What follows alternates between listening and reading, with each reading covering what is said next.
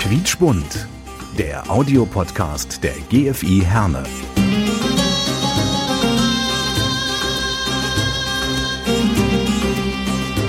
Wir verbinden Menschen. İnsanları birbirine bağlıyoruz.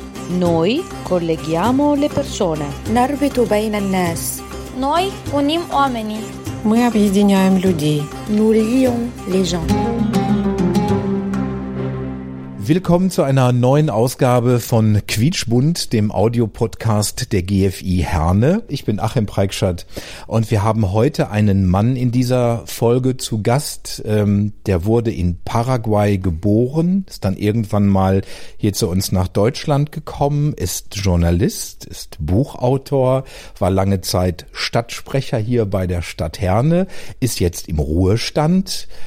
Und ich freue mich ganz besonders, dass er heute da ist, weil wir hatten beruflich miteinander zu tun gehabt und dann uns ein bisschen aus den Augen verloren. Ich begrüße ganz herzlich Horst Martens. Herzlich willkommen. Ja, danke schön. Ich freue mich, dass wir uns heute mal wieder begegnen nach längerer Zeit. Auf jeden Fall. Horst, wie gesagt, du hast so viel schon in deinem Leben gemacht, äh, dass wir mal gucken müssen. Fangen wir einfach mal mit Paraguay an. Du bist in Paraguay geboren worden, hast auch die ersten Jahre deiner Kindheit und deiner Jugend da verbracht. Welche Erinnerung hast du an diese Zeit, an Paraguay vor allem? Also das sind natürlich zahlreiche Erinnerungen und es fällt mir natürlich schwer, jetzt einzelne hervorzuheben. Also ich, ich äh, äh, mag eigentlich äh, das Wetter, vor allem hier aus, aus der deutschen äh, Perspektive. Äh, also wenn ich äh, sehe, dass da Temperaturen von 40 bis 45 Grad herrschen, dann wünsche ich mich, äh, wünsche ich mir, dass ich wieder dort bin. Aber äh, als ich damals da aufgewachsen bin, war mir das eigentlich alles ein bisschen zu warm da, ne, zu heiß. Und äh, ähm, ja, also man hatte sehr viel Platz. Also die, die meine Eltern hatten äh, ein, ein großes Haus, wir hatten einen riesigen Hof. Ähm, und äh, dahinter steckte sich eben äh, viel Land, äh, auf dem dann die äh, Kühe weideten, auf dem mein Vater damals am Anfang auch Baumwolle und Erdnüsse gepflanzt hat. Ja, und, und wenn man eben so viel Platz hat zum Spielen, äh, dann ist das natürlich eine, tolle Sache, die man aber erst äh, richtig schä- einschätzen oder richtig wertschätzen kann, wenn man äh, dann weniger Platz hat, wie hier zum Beispiel in Deutschland, ja. Du hast äh, im Vorgespräch gesagt, dass es in Paraguay auch ähm, noch Indianer gibt, die da leben. Ja, richtig. Also ähm, als äh, meine Eltern, die ja eigentlich Pioniere sind, die dort äh, ähm, hingekommen sind, als äh, dort eigentlich nichts war, äh, außer eben diesen Indianern, ähm, dann ähm, gab es eben diese Begegnungen dort, äh, die sehr äh, friedfertig waren. Äh, es gab auch Unterstützung äh, von den Indianern und äh, die leben eben heute auch noch in der, in der Umgebung dieser Siedlungen äh, und äh, haben sich auch weiterentwickelt. Natürlich gibt es immer ein, ein doch ein großes Gefälle auch äh, äh, auf der einen Seite eben die wohlhabenden Mennoniten, das sind ja meine Eltern, und auf der anderen Seite eben die doch äh, noch äh, armen äh, oder äh, über weniger Besitz verfügenden Indigenen. So muss man das ja politisch korrekt formulieren. Ähm, jetzt ist der Begriff gerade gefallen, der Begriff der Mennoniten. Ähm, erklär uns doch mal genau, was Mennoniten sind. Ja, also die Mennoniten ähm, bilden ja eigentlich die erste Friedenskirche, die es äh, je gab, und zwar vor etwa 500 Jahren äh, äh, hat äh, sich diese Gemeinde gebildet rund um äh, den ähm, Prediger Menno Simons, einem Holländer. Und ähm, die wichtigsten Prinzipien sind eigentlich, dass sie äh, Pazifisten sind, also den Kriegsdienst ablehnen und auch äh, den äh, Einsatz von Gewalt und auf der anderen Seite ihre Kinder nicht taufen lassen. Und äh, das hat äh, damals vor 500 Jahren dazu geführt, dass sie verfolgt wurden, also grausam verfolgt wurden. Ähm, und dann eben äh, sich ähm, Länder suchen mussten, wo sie äh, friedlich leben können. Ist, äh, beispielsweise äh, war das dann äh, in Westpreußen der Fall, äh, das damals äh, zu Polen gehörte, wo sie auch lange Zeit lebten. Dann gab es die Möglichkeit, nach Russland auszuwandern unter Katharina der Großen. dort haben sie dann auch große Siedlungen in der Ukraine ähm, äh, aufgebaut und äh, äh, dann natürlich im Zuge äh, des Stalinismus äh, haben sie wieder äh, dieses Land verlassen, weil sie dort dann eben nicht mehr leben äh, konnten, auch verfolgt wurden. Und dann hat ihnen Paraguay eben eine Heimstatt gegeben. Äh, ist immer so, dass, dass die dann in, großen Gruppen dann auch auswandern, ne? also und dort eben Siedlungen gründen. Und zwar liegen diese Siedlungen also im Chaco, das ist ein äh, äh, Land, äh, eine Region, die ähm, subtropisch ist, äh, wo es sehr heiß ist, äh, wo äh, Busch und Savanne sind. Und auf den Savannen haben sie dann ihre Dörfer äh, angelegt, ne, so nach, nach russischem Muster auch, so einzeilige Dörfer. Und ähm, äh, am Anfang war natürlich diese äh, Siedlungszeit, diese Pionierzeit von großer Armut geprägt, aber heute sind daraus eben äh, wohlhabende äh, Kolonien geworden. Ähm, es fällt immer der Begriff Siedlungen, wenn man über Paraguay spricht. Besteht Paraguay ähm, zum großen Teil aus solchen Siedlungen oder gibt es da auch größere Städte, richtige?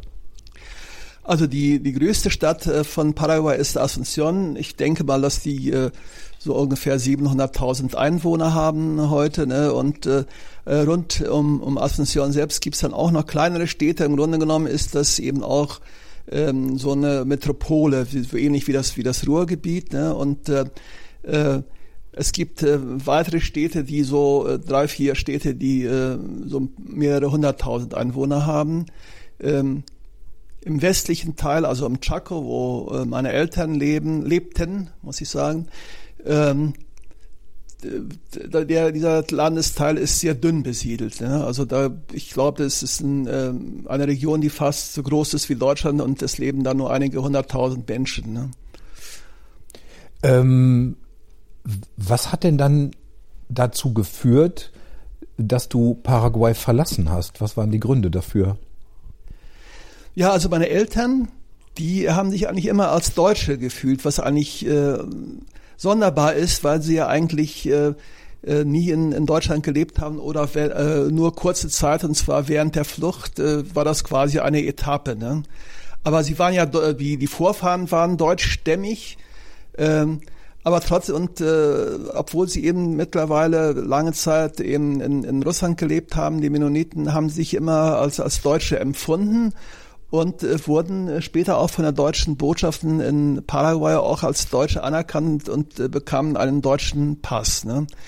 Und äh, meine Mutter war äh, während der Flucht eben zwei Jahre in Deutschland und war, obwohl Deutschland ja eigentlich zerstört war, so angetan von diesem Land, dass sie uns immer davon vorgeschwärmt hat. Und deshalb war das für mich äh, sehr früh schon klar, dass ich irgendwann mal nach Deutschland äh, fahren würde und dort studieren würde. Ne?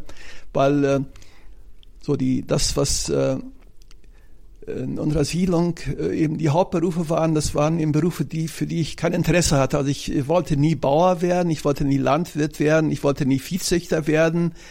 Äh, das Einzige, wofür ich mich noch interessiert hätte, wäre Lehrer, aber ähm, da wäre auch dann äh, in dem Fall das Beste, wenn man dann nach Deutschland fährt und dort äh, eben studiert. Ne? Und das habe ich gemacht.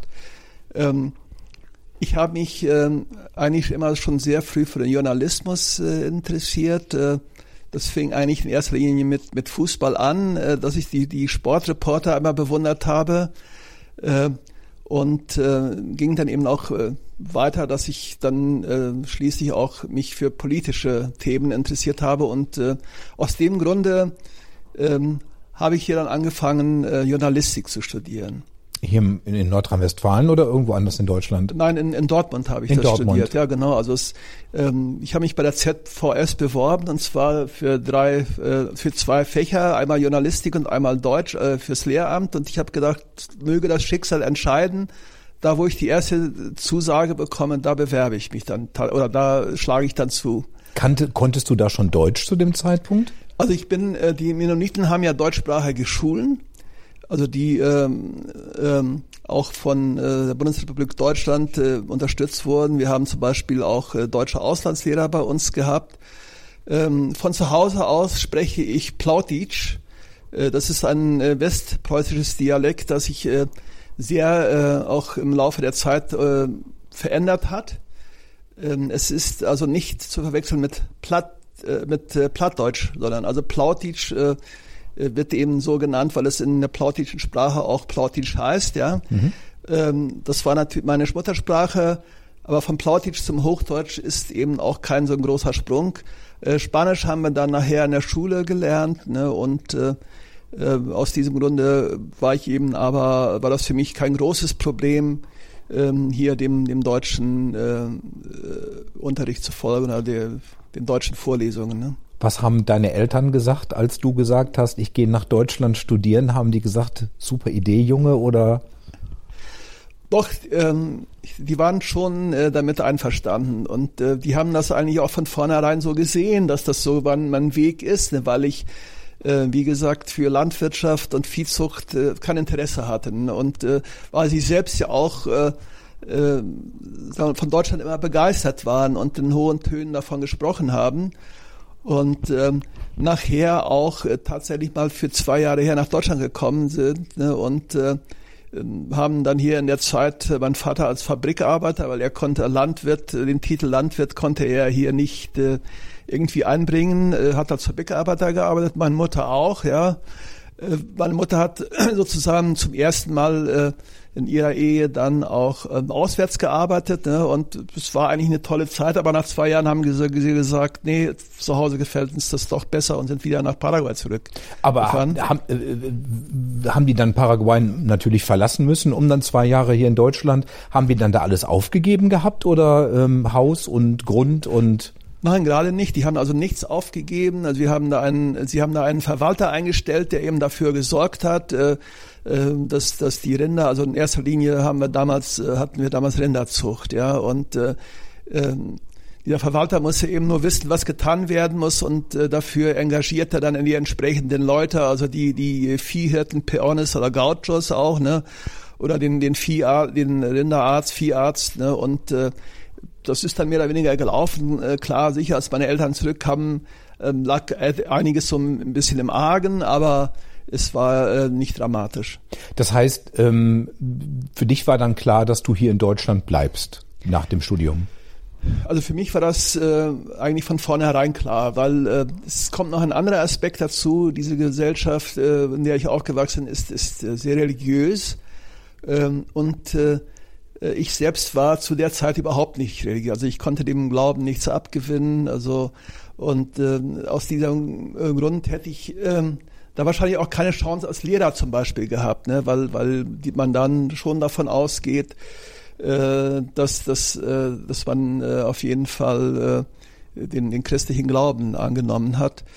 Ähm, das hat sich bei mir im Laufe der Zeit auch geändert, aber zu der Zeit wollte ich davon nichts wissen und das war eben auch ein Grund äh, für mich, äh, von Anfang an zu sagen, nein, ich bleibe jetzt hier, ich habe mich ja auch gut einge, oder wir haben uns gut eingelebt, weil meine damalige Freundin in Paraguay, die ist ja auch rübergekommen und äh, wir haben dann äh, hier nach einiger Zeit äh, geheiratet und äh, für uns war klar, das ist jetzt unser Lebensmittelschwerpunkt hier in Deutschland. Dass es gerade das Ruhrgebiet äh, geworden ist, ist eigentlich ein Zufall, ähm, äh, weil äh, ja, ich habe mich ja für Journalistik beworben, das wurde in Dortmund angeboten. Ähm, dann meine, meine Freundin, damalige Freundin, die hat in Bochum studiert, Pädagogik und äh, ähm, ich habe dann mein, äh, meine erste Stelle in, in Herne, dem beim Herner Presseamt bekommen und deshalb äh, sind wir dann später nach Herne gezogen. Ne? Und, Ach, äh, äh, da, du, du bist direkt von der Uni quasi zur Stadt Herne gekommen? Also die Stadt Herne war, mein, war meine erste feste Stelle. Also ich habe äh, so als freier Mitarbeiter gearbeitet beim WDR, so im Video, der Videotextredaktion, habe zwischendurch auch mal in der Sprachenschule Spanisch gegeben ähm, aber das war dann äh, meine erste feste Stelle, ja, also das, äh, ist, ist richtig. Ähm, das war doch dann sicherlich auch ein sehr großer Glückstreffer. Nicht? Ich meine, so bei der Stadt äh, angestellt zu werden, äh, war gerade ja zu der damaligen Zeit ja schon wirklich ein Glückstreffer, ne? Also ich glaube eher, dass man damals das sogar anders gesehen hat, dass man gesagt hat, wenn man Journalistik studiert, dann, dann äh, geht man doch nicht zu einer Kommune, sondern dann äh, arbeitet bei der Zeitung oder beim Rundfunk. Ähm, und äh, so gesehen, aber aus heutiger Sicht muss ich tatsächlich sagen, also das war tatsächlich ein Glückstreffer, äh, weil ich äh, äh, anfänglich äh, dort ein, äh, nur dafür eingestellt wurde, um so einen Veranstaltungskalender herzustellen, der also monatlich erscheinen sollte. Und dass daraus dann nachher so viel mehr wurde, das ist, äh, war fantastisch und äh das hat mir auch großen Spaß gemacht, also dass ich äh, äh, nachher auch äh, Pressekonferenzen äh, geleitet habe, dass ich Pressemeldungen geschrieben habe, äh, dass ich als Pressesprecher tätig war, auch ein, außerdem die Mitarbeiterzeitung damals gegründet habe und, und das äh, mitgegründet habe und das Stadtmagazin.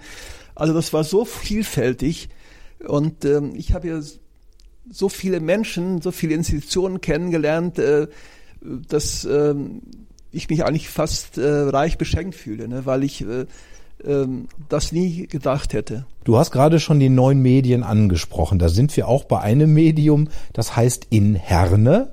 Und äh, das ist auch so ein bisschen dein Baby ne, gewesen, ne? Ja, richtig. Also das ist, wurde, ähm, muss ich äh, überlegen, war das jetzt vor, vor 20 oder 25 Jahren? Auf jeden Fall äh, gibt's da jetzt ein Jubiläum zu feiern. Das weiß ich, weil ich äh, nochmal jetzt gebeten wurde, da auch ein Statement dazu abzugeben. Äh, und ähm, es war so, dass das, ähm, ähm, dass äh, der Oberbürgermeister eben der Meinung war, dass die, das war damals Wolfgang Becker, äh, dass die Stadtherne äh, ein Stadtmagazin haben äh, muss und er hat dann Peter Weber seinen äh, äh, Referenten äh, eben äh, beauftragt, äh, dafür zu sorgen, dass es eins gibt und äh, ähm, ja, so ist, und ich wurde dann eben, äh, ich wurde gefragt, Horst, hättest du Lust, dieses äh, Magazin zu leiten, redaktionell zu leiten? Und äh, ich habe natürlich sofort Ja gesagt, weil so, sowas habe ich mir immer gewünscht. Ne? Also, also ich war jetzt eher weniger der, äh, wie soll ich sagen, talentierte Spreche, Pressesprecher als mehr so der Redakteur, der, der ein Magazin macht. Ja? Und ähm, dann ähm, weiß ich noch, dass, dass wir alle zusammensaßen, also auch die äh, Vertreter der, der Stadttöchter, äh, die, die sich daran auch beteiligen wollten. Und da hat jemand äh, von diesen Leuten gesagt, ja, ich gehe davon aus, dass dieses Blatt vielleicht ein Jahr existieren wird. Äh, danach wird es äh, eigentlich langsam einschlafen äh, weil es eben nicht so viele Themen gibt. Ich habe nach einem Jahr eigentlich alle Themen abgehandelt. Ne? Und äh, ich habe äh, meiner Meinung damals schon gesagt, äh, also ich, das, das, das ist, nein, das sehe ich ganz anders. Also man kann immer wieder neue Themen finden und äh, diese eben auch präsentieren. Ne? Und äh, ähm, ja, dass das, äh, dieses Magazin jetzt eben seit äh, 25 Jahren existiert, ähm, das ist eben äh, äh, auch denke ich eben auch äh, darin zu sehen, dass das viele darin auch mit äh, großer Begeisterung mitgearbeitet haben. Und zwar nicht ja? nur in gedruckter Form, sondern natürlich auch online als Internetseite. Richtig, genau. Also es ist eben äh, auch so, dass das eigentlich fast jeden Tag dann eben oder jeden Tag neue Geschichten da drin veröffentlicht werden und dass wir dann eben so zweigleisig fahren, äh, das ist eben auch eine ganz neue Erfahrung und äh, ähm, ja, meine Nachfolgerin Anja Gladisch und ihr Team, die machen es sehr gut. 2015 ist dein erstes Buch erschienen, dein erster Roman. Ähm, was hat dich zum Schreiben gebracht? Äh, also das, das ähm, war auch immer schon ein, ein Jugendwunsch von mir, ja. Also dass das, äh, äh, dass man eine Geschichte selbst schreiben kann, ja, dass, dass man sich die äh, Geschichten selbst ausdenkt und äh, für mich war immer nur das Problem, dass ich, äh, wenn man so in dieser Zweisprachigkeit äh, aufwächst, wo man dann eben äh, eine Sprache spricht, die eigentlich nicht gedruckt wird, ne, Plautitsch, und eben Hochdeutsch, dass das in der Schule nur gelehrt wird, wo, wo die Lehrer selbst manchmal auch ein falsches Hochdeutsch sprechen, ja, weil sie das auch nicht so richtig gelernt haben, dass man eben in, in, in dieser Sprache nicht so fest ist. Ne? Und äh, das, äh, deshalb war das für mich immer noch ein größerer Ansporn, also diese Sprache wirklich zu äh, lernen, noch besser zu lernen, sie, sie, sie kennenzulernen äh, und sie zu beherrschen, richtig zu beherrschen. Und äh, ja, dann habe ich mich irgendwann mal dran gesetzt und habe einfach ein, eine Geschichte geschrieben Und äh, das, das war äh, kostete mir viele Jahre, ne? Also es, ich habe lange dran gesessen. Und ähm, äh, dann habe ich auch einen äh, Verlag gefunden, äh, das, äh, worin das, das das Buch veröffentlicht hat oder den Roman veröffentlicht hat. Und eigentlich am schönsten war die Zeit danach, als das Buch dann erschienen ist und ähm, ich die Möglichkeit hatte, es an verschiedenen Stellen auch vorzustellen ne, und diese Lesungen und, und sich eigentlich so eine Zeit lang äh, als Schriftsteller zu fühlen. Ne? Also das, das war, war eigentlich ein, ein tolles Gefühl. Ne? Und äh, ich wusste ja auch, dass das alles äh, seine Grenzen hat, also dass äh, der Erfolg doch, redu- sag mal, nicht so doch eher reduziert war, aber äh, trotzdem habe ich das richtig genossen. Also das, das war eine tolle Zeit und ich habe auch jetzt äh, wieder ein, ein, äh, einen Roman äh, geschrieben und äh, suche immer noch einen Verleger und ja, mal schauen, ob's klappt. In diesem ersten Roman geht es ja, glaube ich, wenn ich das äh, halbwegs in Erinnerung habe, geht es doch, glaube ich, um die Geschichte eines jungen Mannes und seinen Weg, äh, ich möchte fast sagen, von Paraguay hier nach äh, Europa. Kann das sein? Äh, das ist richtig, ja. Also Autobiografisch auch Züge von Horst Martens drin? es gibt darin autobiografische Züge, aber ähm, es gibt äh, ähm, dieser, dieser junge Mann hat natürlich sehr viel mehr erlebt als ich, ja, sagen wir so. Also das, das äh, so ein abenteuerliches Leben ha, hatte ich nie. Hat er das vielleicht erlebt, was du gerne erlebt hättest? Vielleicht, vielleicht kann man das so sehen, ja. Äh, also das Lustige ist ja, es äh, ähm, gibt bei uns im Chaco einige Gruppen, die äh, äh, sag mal so, dem Literaturleben nicht so nahe stehen, ja, also die, die von Romanen wenig halten, also so wirklich so tiefgläubige äh, Mennoniten, äh, für die äh, ist ja ein Roman ein gelogenes Buch sozusagen, ist alles ausgedacht, ne? das stimmt alles nicht, ist alles nicht wahr, ne? Und ähm, das hat auch dazu geführt, dass, dass einige Leute, die dann mein Buch gelesen haben in meiner Heimat, gesagt haben, also, nee, der Horst hat da gelogen. Also der war doch nie äh, in Asunción und war, war dort Mitarbeiter vom, äh, vom Diktator. Ne? Das war nämlich die, die Hauptfigur in meinem Buch. Also die, die, die haben mir tatsächlich vorgeworfen, ich hätte da gelogen in dem Buch, ja. Aber ich merke daraus, dass du immer noch Kontakt nach Paraguay hattest oder vielleicht sogar noch hast. Hast du noch Kontakt dahin? Also ich habe vielfältigen Kontakt dahin. Also zum einen äh, leben meine beiden Schwestern äh, dort und haben dort Familien. Ähm, deren Kinder sind mittlerweile auch in Deutschland und studieren hier oder haben hier studiert, sind wieder teilweise dann zurückgekehrt und ähm, äh, habe eine sehr große Verwandtschaft, auch durch meine Frau. Ähm, also ich ähm, habe da bestimmt äh, 100 Verwandte ne, in, in Paraguay äh, und äh, dann äh, äh, mache ich ja noch eine andere Arbeit und zwar bezieht sie sich auf dieses auf dieses Plautitsch, ne, diese Sprache, die wir sprechen. Ähm, ich ähm, gebe dort eine oder redigiere eine Zeitschrift, gebe eine Zeitschrift heraus, die heißt Plautitsch Friend, also Pl- plattdeutscher Freund oder plattdeutsche Freunde, ja. Und ähm, habe dann ähm, auch in, in Facebook eine Gruppe, die heißt Facebook Freunde.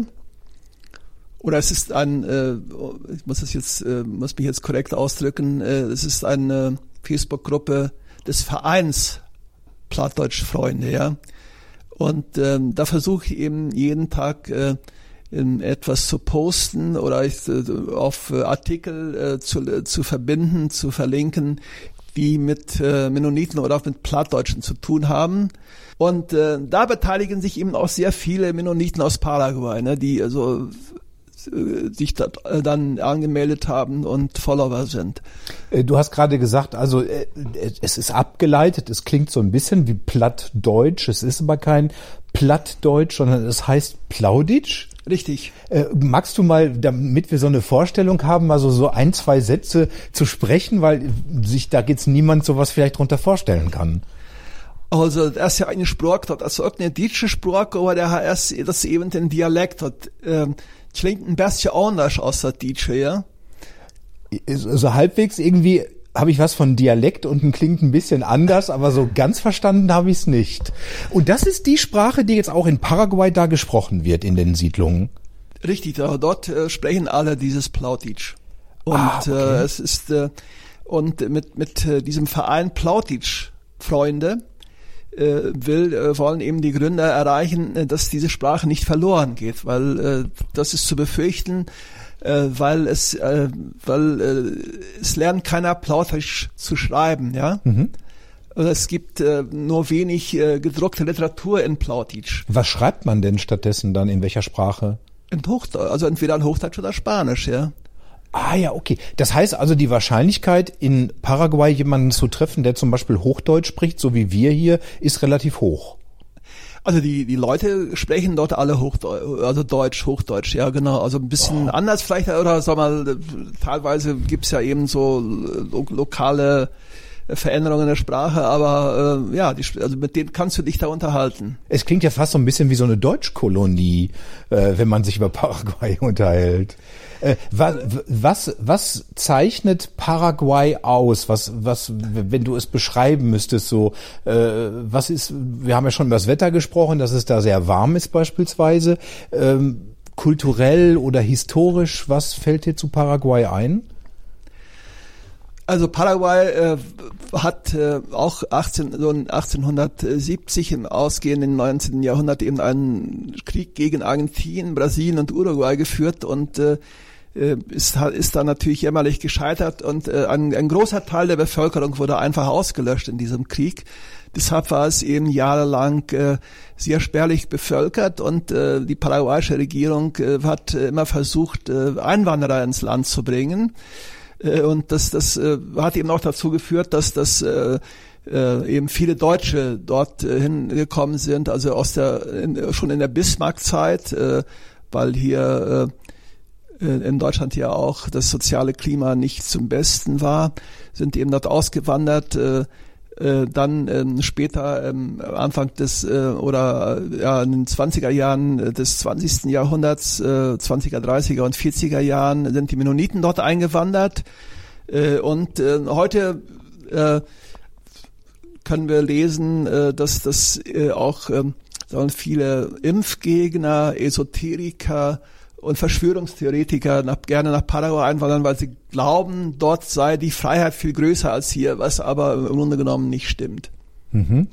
Ähm, was wäre so ein Nationalgericht in Paraguay? Was isst man so in Paraguay? Was kommt da auf den Teller? Also das, was in Deutschland die Kartoffeln sind, äh, das ist in ähm, Paraguay die das Maniok. Was ist das? Maniok, äh, das ist äh, Cassava, glaube ich, ne, sagt man auch dazu hier. Ähm, das ist eben auch eine, eine, eine Wurzelfrucht, ähnlich wie Kartoffeln und äh, äh, das, das ist quasi so eine die Grundlage vieler Speisen. Dann eben diese, diese Empanadas ähm, oder wie äh, würde man Fleisch äh, Röllchen oder Fleischpasteten, ja. Äh, dann ähm, viele, also es, Fleisch ist ja dort eigentlich so äh, das Hauptnahrungsmittel, ne? Also das Okay. ist, weil äh, weil es da eben viel Rinderzucht gibt, ne? Und äh, ähm, eine spezielle Suppe, äh, Sopa Paraguaya ist, hört sich nach einer Suppe an, ist aber eigentlich ein, ein äh, ähm, Gebäcknis, oder heißt das Gebäcknis? Gebäck? Äh, so wie, Kuchen oder Kekse? Ja, ja, richtig, so? genau. So ein Gebäck ist eigentlich so ein Gebäck. Es heißt Sopa Paraguaya, ist aber eigentlich ein Gebäck, äh, Gebäck ja. Okay. Und ähm, ja, Was äh, vermisst du, äh, so denn du überhaupt etwas vermisst? Was vermisst du an Paraguay hier in Deutschland? ja einmal das, das äh, wunderbare Wetter, dann äh, zum anderen eben die, die, die, die weiten Räume, die einem im Chaco so zur Verfügung standen, ne? dass, dass man also auf seinem eigenen Land, äh, sagen wir mal, zehn Kilometer gehen konnte ne? und äh, dort keinen Menschen getroffen hat. Ne? Ähm, dann auch manchmal die Menschen auch, ne? aber ähm, immer nur zeitweise, ja. Da gibt's ein, da existiert, äh, ich kenne es nur als Gerücht, da soll es ein Bild geben von Horst Martens auf dem Pferd. War das wirklich so? Hattest du ein Pferd? Bist du geritten in Paraguay durch die Prärie? Also ich habe tatsächlich ein Pferd zum äh, mal mal zum Geburtstag bekommen. ich war äh, eigentlich nicht so der passionierte Reiter. Ich weiß gar nicht, woher dieses Gerücht kommt. Also ich kann mich eigentlich an kein altes Bild erinnern, aber ich hatte tatsächlich ein Pferd, äh, bin damit auch geritten und äh, es, es war auch ein tolles Pferd, äh, das von einem Gaucho auch äh, zugeritten worden ist. Und äh, äh, ja, ich hatte so eine Zeit, ein, zwei Jahre, drei Jahre, da, da war ich eigentlich, äh, habe ich schon gerne geritten und habe auch äh, das Vieh zusammengetrieben. Also das, äh, äh ich glaube, so 300, 400 Rinder konnte ich schon mit einem Pferd quasi aus dem Busch holen und nach Hause treiben, ne, um, um, wo sie dann, wo das die Rinder dann geimpft wurden, ja. Aber äh, ich weiß nicht, also ich äh, habe hier immer ein bisschen so mit am Anfang angegeben, dass ich, dass ich gut reiten könne. Und äh, ähm, das habe ich natürlich auch meinen Freunden gegenüber so ähm, präsentiert. Und äh, als mein Vater mal hier war bei uns, äh, da kam auch mal ein Freund, um ihn quasi kennenzulernen, ja, und, und hat dann meinen Vater gesagt, sagen Sie mal, der Horst kann auch gut reiten. Und mein Vater so, Nee, so gut nicht. Jetzt hast du uns von einem Land erzählt, das für mich nach grenzenloser Freiheit klingt. Und jetzt wohnst du hier mitten im Herzen des Ruhrgebiets. Ähm, ich denke mal, das hier wird deine Heimat sein, Herne, die Stadt, in der du wohnst. Was zeichnet Heimat für dich aus? Was ist Heimat für dich? Wie definierst du das?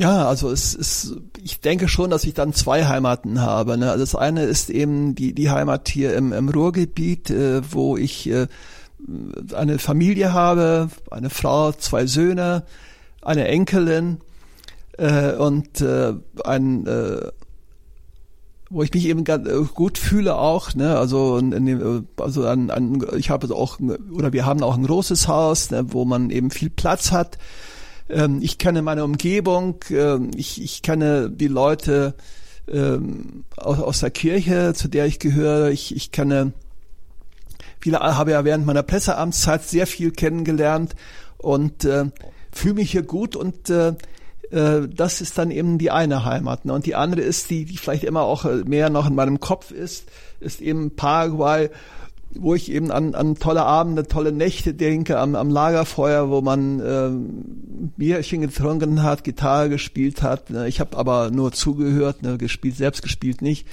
Äh, und äh, ja, also das, das sind und äh, eben auch diese Sprache, diese besondere Sprache. Also das ist, äh, ähm, sag mal, wenn wenn ich äh, zu einem Plautitsch sprechenden Mennoniten gehe und mich vorstelle, äh, dann wird er mich sofort akzeptieren. Also jetzt, wenn ich ein ganz wildfremder Mensch bin, ne, wenn ich dahin gehe, äh, an die Tür klopfe und sage, kannst du mir mal 100 Euro leihen, ne, dann gibt er dir 100 Euro, weil ja, du bist eben Plattdeutsch sprechender Mennonit, ja. Ist da sofort so ein Vertrauensverhältnis da unter Mennoniten? Richtig, ja, ja, genau. Also es ist und äh, man erkennt sie ja auch. Ich äh, habe da so eine, eine Anekdote oder eine kleine Geschichte von meiner Frau, die die Lehrerin ist in Gelsenkirchen an einer Schule, wo viele Menschen, viele Kinder mit Migrationshintergrund sind. Da ist ein, eines Tages ein äh, Eugen, äh, aber ich kann den Namen ja, äh, den Nachnamen weiß ich nicht, aber ich sage mal Eugen Klassen aufgetreten, ja. Und ich sage, das muss ein Mennonit sein, ne? Und du willst, fragst dich das, wieso soll das, ich sag, ja, dann ich, erstens, der kam aus Kasachstan, also dort leben viele Mennoniten, ja. Zweitens, ähm, Klassen, also K-L-A-S-E-N ist ein typischer Name bei den, bei den Plautitsch sprechenden Mennoniten. Ne? Die haben nur 100 unterschiedliche Namen, ne? weil die sich ja immer untereinander, weil die immer untereinander geheiratet haben. Also die, die äh, Zahl der Anzahl der Nachnamen hat sich dort nicht verändert. Und äh, dann hat meine Frau den eines äh, Tages mal in der Pause angesprochen, sag mal, sprichst du Plautitsch? Da guckte er meine Frau so an, sagte, ja, meine Eltern, aber wieso fragen Sie gerade mich? Also der hatte das noch nicht kapiert, ne, was was äh, okay. was ihn ausgezeichnet hat, ne, und dass er, dass seine Frau das quasi geraten hat, dass dass seine er oder seine Eltern Plautitsch sind, ja, das das äh, macht ihn fassungslos, ja. Horst, es war wunderschön, sich mit dir zu unterhalten. Ich möchte am liebsten noch stundenlang weiter mit dir sprechen, aber dann wird diese Podcast-Folge einfach viel zu lang. Äh, vielleicht finden wir nochmal die Gelegenheit äh, und äh, ich würde mich wahnsinnig freuen. Das war diese Ausgabe von Quietschbund mit Horst Martens heute. Herzlichen Dank, Horst, dass du da warst. Ja, es hat mir großen Spaß gemacht und ich rede eben gern von früher. Uns hat's auch Spaß gemacht, mir auch. Und äh, ich freue mich schon auf die nächste Folge. Mal schauen, wen wir da zu Gast haben. Das war diese Folge Quietschbund. Ich bin Achim Preikschat. Bis zum nächsten Mal. Tschüss. Quietschbund, der Audiopodcast der GFI Herne.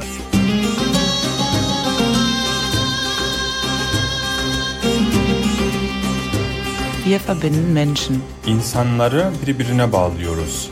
Noi colleghiamo le persone. نربط بين الناس Noi unim oamenii.